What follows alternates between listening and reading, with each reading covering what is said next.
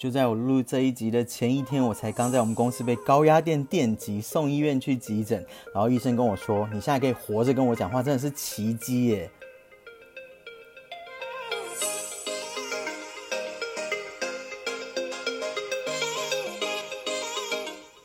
大家好，欢迎收听艾伦 Go，我是 Alan，耶！我终于录我的 Podcast 正式第一集，太开心了！好，要一直自嗨。我可以的，我相信。那大家看到标题都知道这一个是在讲鬼故事，没错。我第一集就是要来讲鬼故事，但是王母娘娘八百英尺、五百英尺这个我留到最后压轴再来分享。嗯，我先来讲一下，就是我当领队的实习团，也就是第一次跟着客人出国的那一团的经验。那一团呢，因为是实习，所以还会有公司的一个前辈在，我都叫他哥。我们那一团是去沙巴，就是马来西亚东边的一个岛，然后那个岛就是非常适合度假，我自己非常爱去那个地方。那一团我都还印象深刻，就是我们跟客人的关系其实很好，因为其中有几个客人到现在都还有联络。然后其中有一对夫妻，他们的房间，好，我只能说他们运气比较差一点，就是他们的房间总是会有一些小问题的发生，所以我们在最后的时候，我们就把他饭店的那一。他们住的那一间房间，就是帮他升等到比较好一点的房间。那一间房间它是有客厅房间，还还有一个餐厅的那种概念的一个大房间，所以其实算是那个饭店最好的房间之一了。而且它是在顶楼，所以其实看出去的 view 也是不错的。我个人是觉得那房间很好。重点就是在那个房间。那一天晚上呢，我们巡房完以后，我跟我的哥，然后还有我们的导游们出去吃宵夜。那吃完宵夜的时候，就是差正预备差不多回来的时候，突然接到这一对夫妻打电话来说，他们房间有很奇怪、很可怕的声音。然后那个先生就说他老婆被吓到完全不敢睡觉，然后一直在哭。我们当下还想怎么会这么严重？因为他说他们房间有鬼。OK，好，有鬼。那我当下第一个想法就是先回去再说吧，那是真是假，没有人知道。回到饭店以后呢，哦，我们在回去的路上就有先跟那一对夫妻说，你们先把行李整理好，就是到大厅来，因为既然你在房间觉得很可怕，那就不要再待在那边了。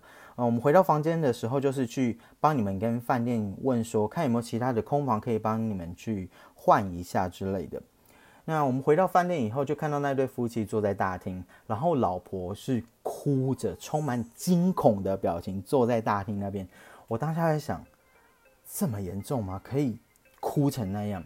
然后我们就跟饭店说，就是看有没有办法可以换一个新房间。你你当然不可能说你们房间闹鬼，因为不会有饭店承认这件事的。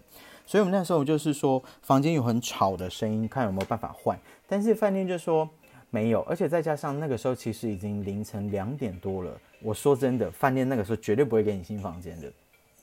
所以那时候我呃，我就和哥我们就决定就是讨论，我们去睡。那一对客人的房间，然后让那一对客人来睡我们的房间，这样问题就解决了。至少我先让你从你害怕的空间里面离开。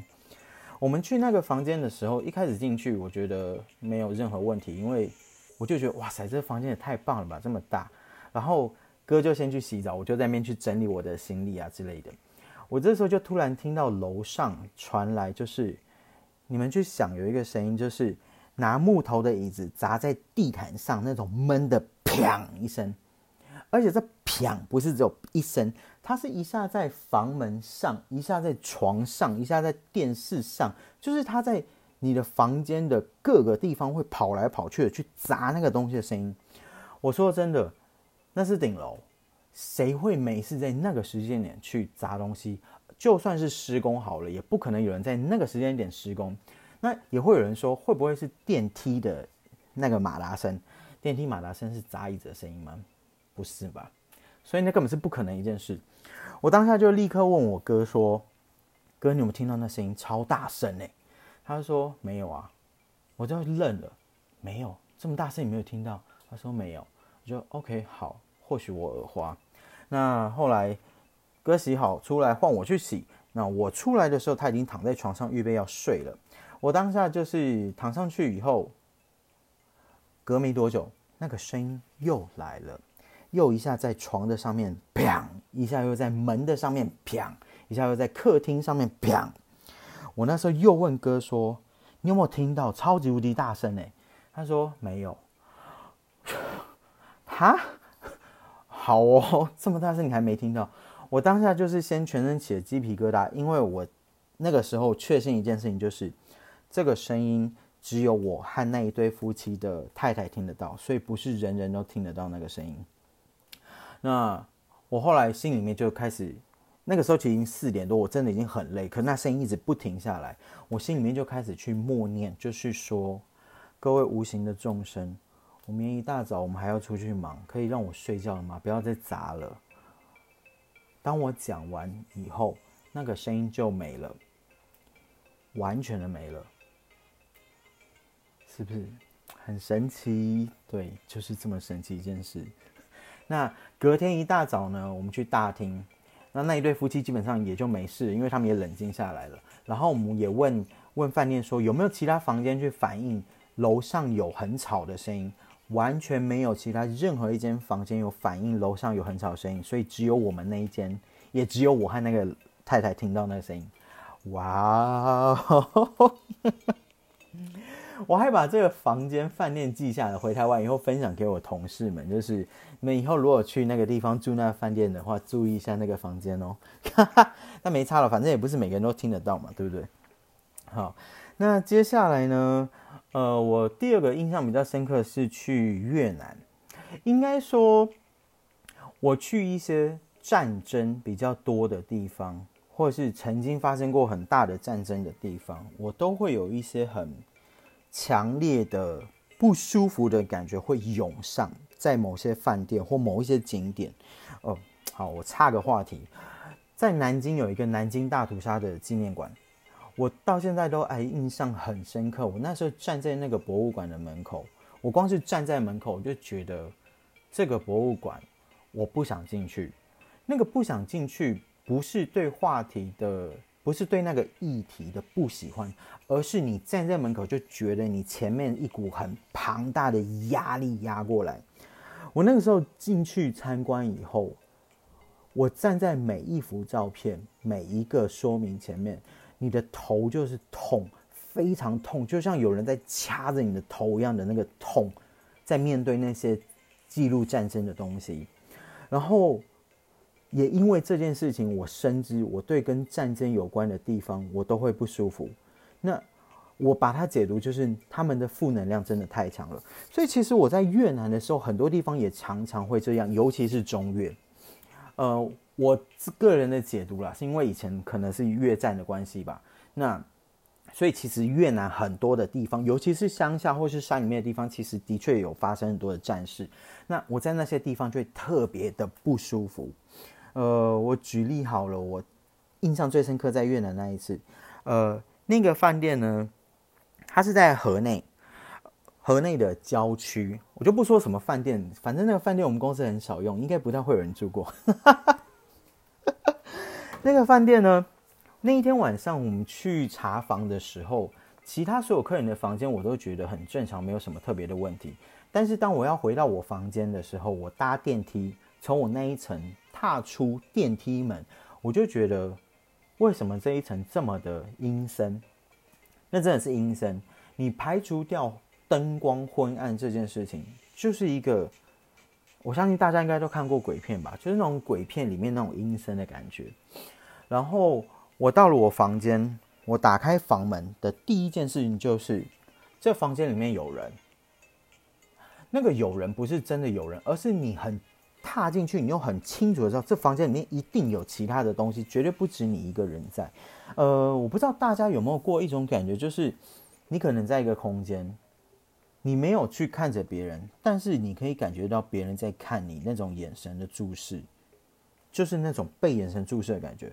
我印象很深，那一天晚上在那个房间里面，我随时都觉得这个房间是满的，我一直被别人盯着看，那个感觉很不舒服。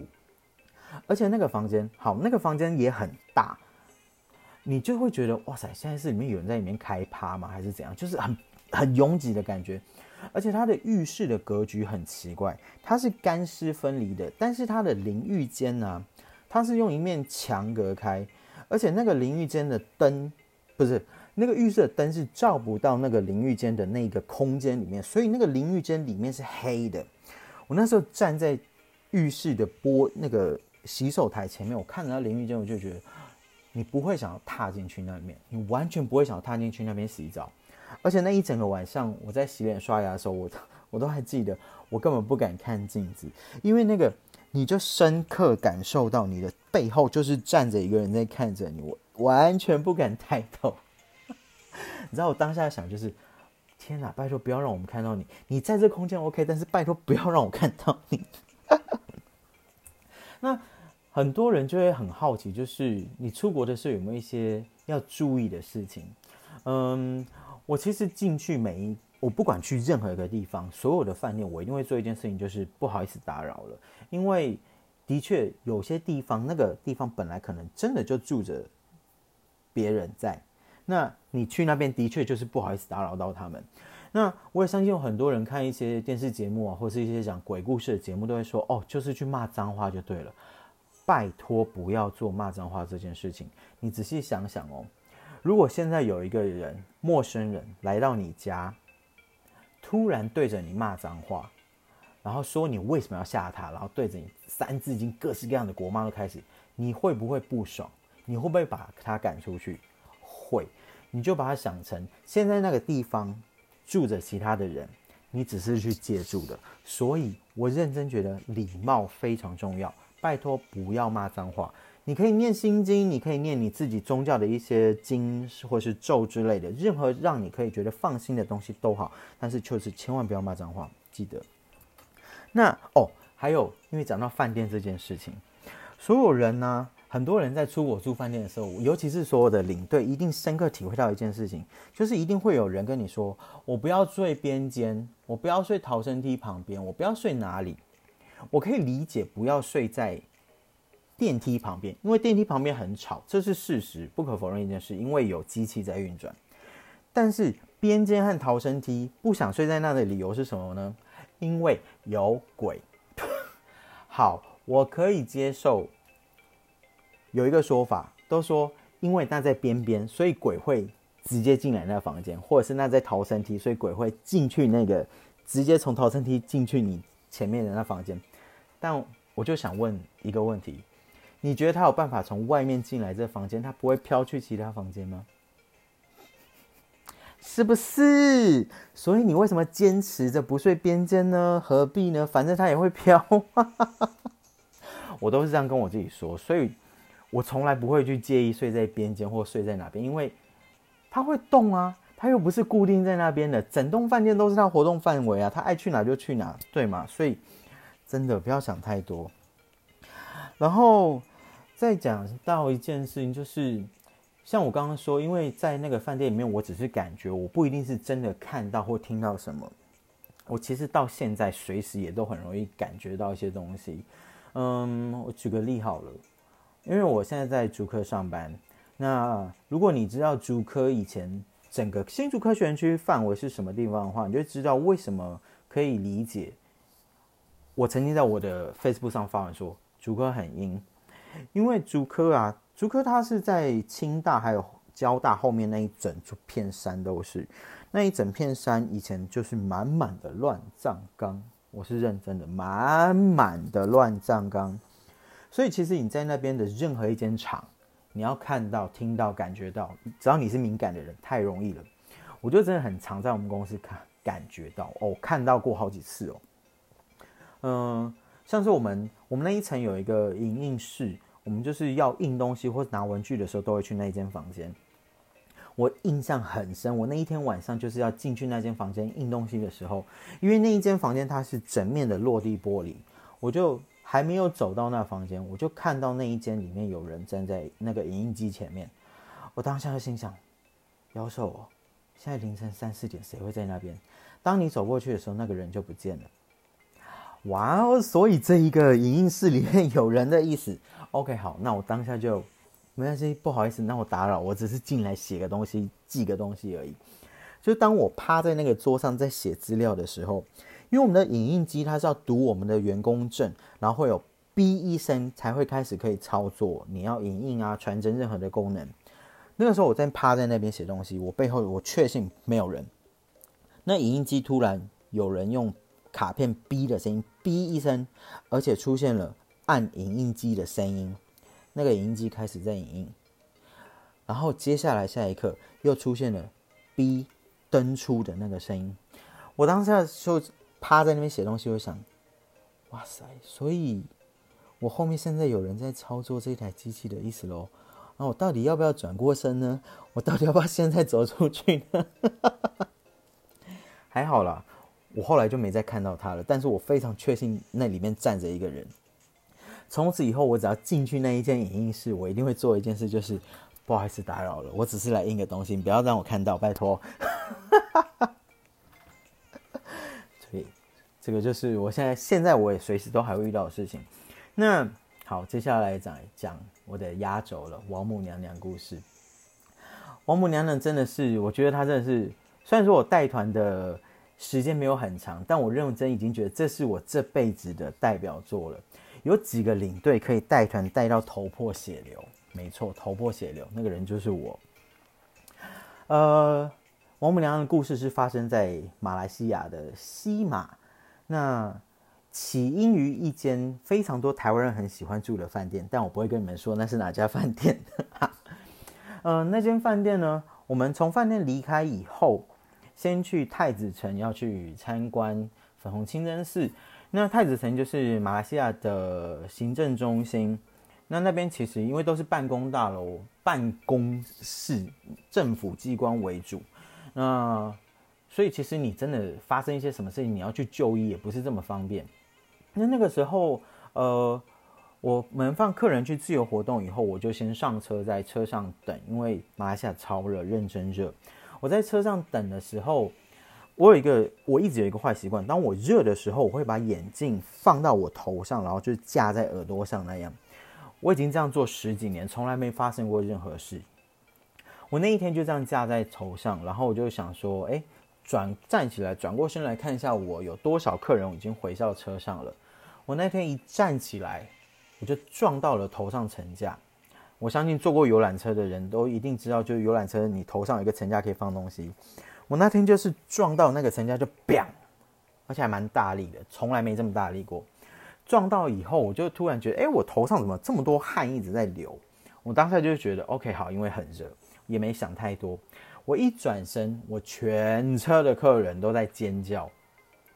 他们就大叫说：“Allen，你头流血了，你整个脸都是血。”我说：“哈，什么叫我整个脸都是血？”我那时候一摸，我才发现，原来我流下来的不是汗，那些全部都是血，我满脸的血。我导游那时候也在车上，他看到我都吓死，就怎么会发生这种事情？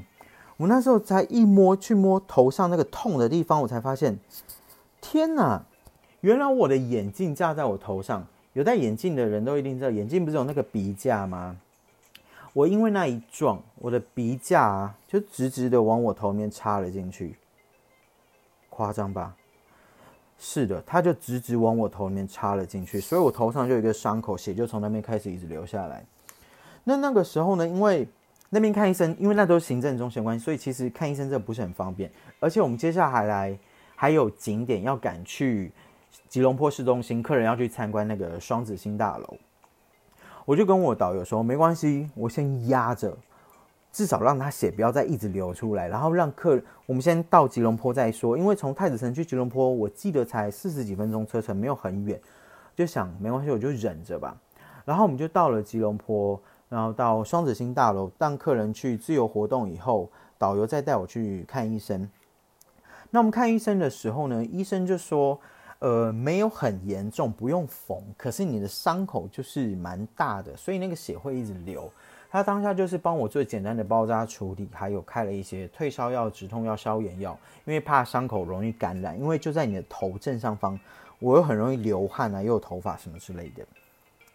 那当下处理完以后，没有什么特别的感觉，就继续带团。晚上回到饭店，在房间的时候，洗完澡就一直觉得。我在发烧了，我当下想的就是，OK，好，因为我那一撞，那伤口可能感染的关系，所以我发烧。那我就吃了退烧药，吃了所有药，吃了药就睡觉。以后我就觉得很不舒服，非常不舒服。你就是还是觉得你的烧一直很烫，而且接下来你会觉得你整个房间都是冰的。我被子盖得很紧，而且我冷气已经开到二十七度、二十八度，你就还是觉得房间是冰的。而且你在睡觉的时候，你就会一直觉得有人在抓着你的手或者是你的脚，就一直抓你，一直抓你，很不舒服。我甚至还请饭店再帮我送了新的一床厚的棉被来给我。你还是觉得很冷、很不舒服，但是没有办法，隔天还是要继续带团，只能想办法逼自己睡。那我就一直在这种昏昏沉沉的状态之下到天亮。天亮之后呢，我还记得我们那一天第一个行程是去参观一个巧克力工厂。我们在巧克力工厂门口的时候，我团上就有一个阿姨走过来跟我说：“你被鬼跟了。”所以你会很不舒服，所以你发生这么多事。我当下第一个想法就是，哈，什么叫做我被鬼跟？因为你其实一直模模糊糊，因为还在发烧，所以也没有想太多。那那时候阿姨就说：“我现在帮你画一个符，用一瓶水画一个符给你，你喝下去会好一点。”那我当下想法就是，OK，好吧，反正就我药吃了也没用，什么方法都好，能够让我好的方法都好。阿姨就在那个巧克力工厂的门口拿一瓶矿泉水在那边画符画了起来，就像你们看电影那样，真的画符。然后他就把那一瓶水给我喝，我喝下去以后，你就觉得，哎，真的没有这么不舒服了耶，也太神奇了吧。但是阿姨接下来又说，呃，可是他们还跟在你旁边，我这瓶水只是暂时让你没有这么不舒服而已。那等到晚上回去饭店以后，我会再帮你做一个完整的法事，帮你去清理处理掉这件事。我那时候想法就是，哦，好啊，反正就就试看看嘛，我这辈子也没有遇过这种事。那晚上回到饭店以后，阿姨就来我房间要帮我做法，对，做法。阿姨就先跟我说，她接下来预备要做的事情有什么，就是跟我大概讲解一下。她就说她是王母娘娘的化身，没错，就是。王母娘娘指定姐妹来了。OK，那阿姨就是跟我说，她等一下会请王母娘娘上身来，然后帮我做这些事情，然后会跟我说后续的一些处理的事情。那阿姨在跟我讲解这些事的时候，她就一直在干呕，真的就像你们看电影啊，或任何纪录片里面，就是那些鸡生鸡童他们神要降到他们身上的时候的那个反应，就是会一直在。干呕的那个状态，然后接下来神奇的事情真的来了，就是当王母娘娘降到阿姨身上的时候，阿姨完全变了一个人，她的说话声音不是她原本的声音，她的动作、姿势、气质，一切都变成了另外一个人，而且那一个人哦，因为我本身有信，呃，就是信佛教之的关系，所以其实我，嗯。我蛮能接受各式各样的所有的宗教、所有形式的东西，我都很能接受。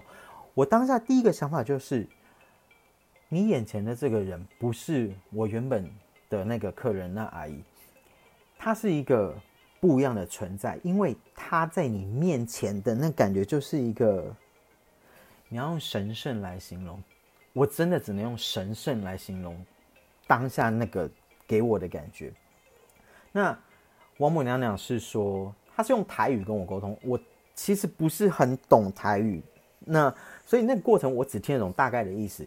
那整个过程就是我知道，当王母娘娘降到那个阿姨身上以后，她要开始帮我做法，做一些说一些东西。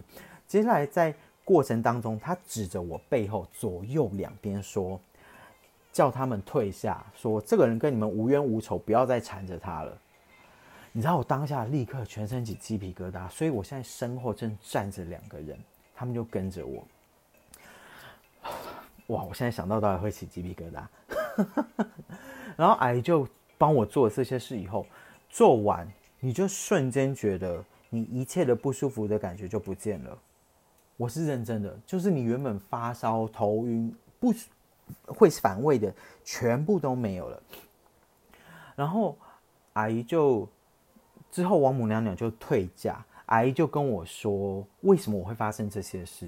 她说：“因为我们在第一天晚上的那个饭店我就被这两个鬼跟上了。那因为被他们俩跟上，所以我一路上才会就是又头破血流，又发高烧，又不舒服，所以我会这样子。那接下来的事情就更悬了。阿姨说，她基本上她已经不太出门玩，因为她因为其实你如果是带天命的人，或者是你要帮神做事，其实你很忙，你有很多事情会受限，所以其实阿姨她说，她到后来她很不爱出门，因为太多事情。但是就在他们要出国之前，要来参加这一团之前，阿姨就说她接收到了王母娘娘的指示，要她出去玩，然后要她参加这一团，而且参加这一团，她要去负责帮忙别人去处理一个问题。你知道，我当下听到。我甚至连现在，我只要想到那一件事情，就会一个莫名的感动，就是哇哦，原来 王母娘娘派这个阿姨出国来玩，而且跟到我的团，就是要来帮我去化解掉我这个灾这个劫，你就会觉得真的是莫名的感动哎，因为当下会认为说，为什么会发生这么多夸张的事情，你根本没有办法想象，但是。就是总是会有贵人来帮我化解掉。我举例好了，像是沙巴，我刚才讲的那一团，那是我的首团。可是我跟着一个非常有经验的前辈，他可以带着我处理这件事情。也因为他带着我处理，我后续会知道该怎么遇到同类似问题，我到底该怎么做。那我在马来西亚头破血流这一团，也因为一个就这么巧的一个王母娘娘的机身在我团上，他帮我化解掉这一件事情。那真的是巧到不能再巧，真会觉得就是，尽管我发生了这么多的事情，这么多衰事，但是总是会有贵人出现来帮我化解掉这些所有的问题。所以其实我一直觉得我很幸运。尽管之前我在上维尼的那个 Libekido 的时候，我就分享过我带团所有的衰事。那时候他们还在网络上问说：“哎，你们听了 Alan 的故事以后，还敢跟他的团吗？”可是其实啊。我说真的，你们仔细想想，我遇到这么多事，但是我的每一团都非常顺利的让客人回到台湾，而且也因为这件事情，我知道当下一定会有人，应不应该说会有人，应该说没有人会希望当下发生这些事情，可是所有的事情都可以完善的处理掉，而且我也觉得。也因为这些事情，会让我认识了更多的人，然后也让我知道，原来我周围有这么多人愿意帮我，周围有这么多的贵人。其实我认真觉得我很幸运。其实这个也是我会想要开 podcast 的一个主要的目的之一，就是，嗯，因为我从二零一四年去澳洲那一年开始，我真的发生太多事情，那真的是多到没有人可以想象多的事情。那因为这些事情，其实对我的人生，或是对我看待很多事情的观点，产生非常大的影响。嗯，我举例好了，就像我在澳洲失火这件事，澳洲失火之后，我会再跟大家分享。嗯，你在当下，你的确会觉得为什么会发生这些事情在你身上？可是到后来，你就会觉得很多事情发生都是有它的原因在。呃，你可能会借此从中去认识很多的人，借此。而学习到用不一样的观点来看待很多的事物，所以我一直觉得有一段有一句话说的很好，就是一切的安排都是最好的。我认真是这样子觉得，因为其实当你愿意用这样子的角度去看待所有的事情的时候，的确人活着就总是会有很多不如意事发生。但是可以，你可以换一个角度去看待这件事情的时候，你会发现，的确我现在不如意，但是。过了一段时间以后，你会不会从这件事情里面去学到不一样的东西？非常有可能。你会不会因为这件事情而认识了很多，或者是发现了很多是你以前所从来没有经历过的东西，或是你的一些感受还有感触？我觉得这都是我遇到的衰事所带给我的一些感触，以及给我很大的一些改变。这个是我做 podcast 最主要的目的。OK，好像扯得有点远，没关系。那这个就是我这个礼拜要跟大家分享的故事，就是我一直以来遇到的很多鬼故事之类的东西。嗯，我接下来呢，预计就是会在每个礼拜三的晚上八点去发布新的一集。那有兴趣的话，不应该有有兴趣，就是我相信大家一定会有兴趣。都可以在我的 Facebook 还有我的 IG 叫做跟着 Alan 吃喝玩乐，可以在里面留言跟我互动，或是跟我说一些你想要听的故事，你想要知道的一些东西，都可以在里面和我互动。那就下个礼拜三的晚上八点，记得准时收听我的第二集。要讲什么呢？我就来讲澳洲失火好了。那下个礼拜再见，拜拜。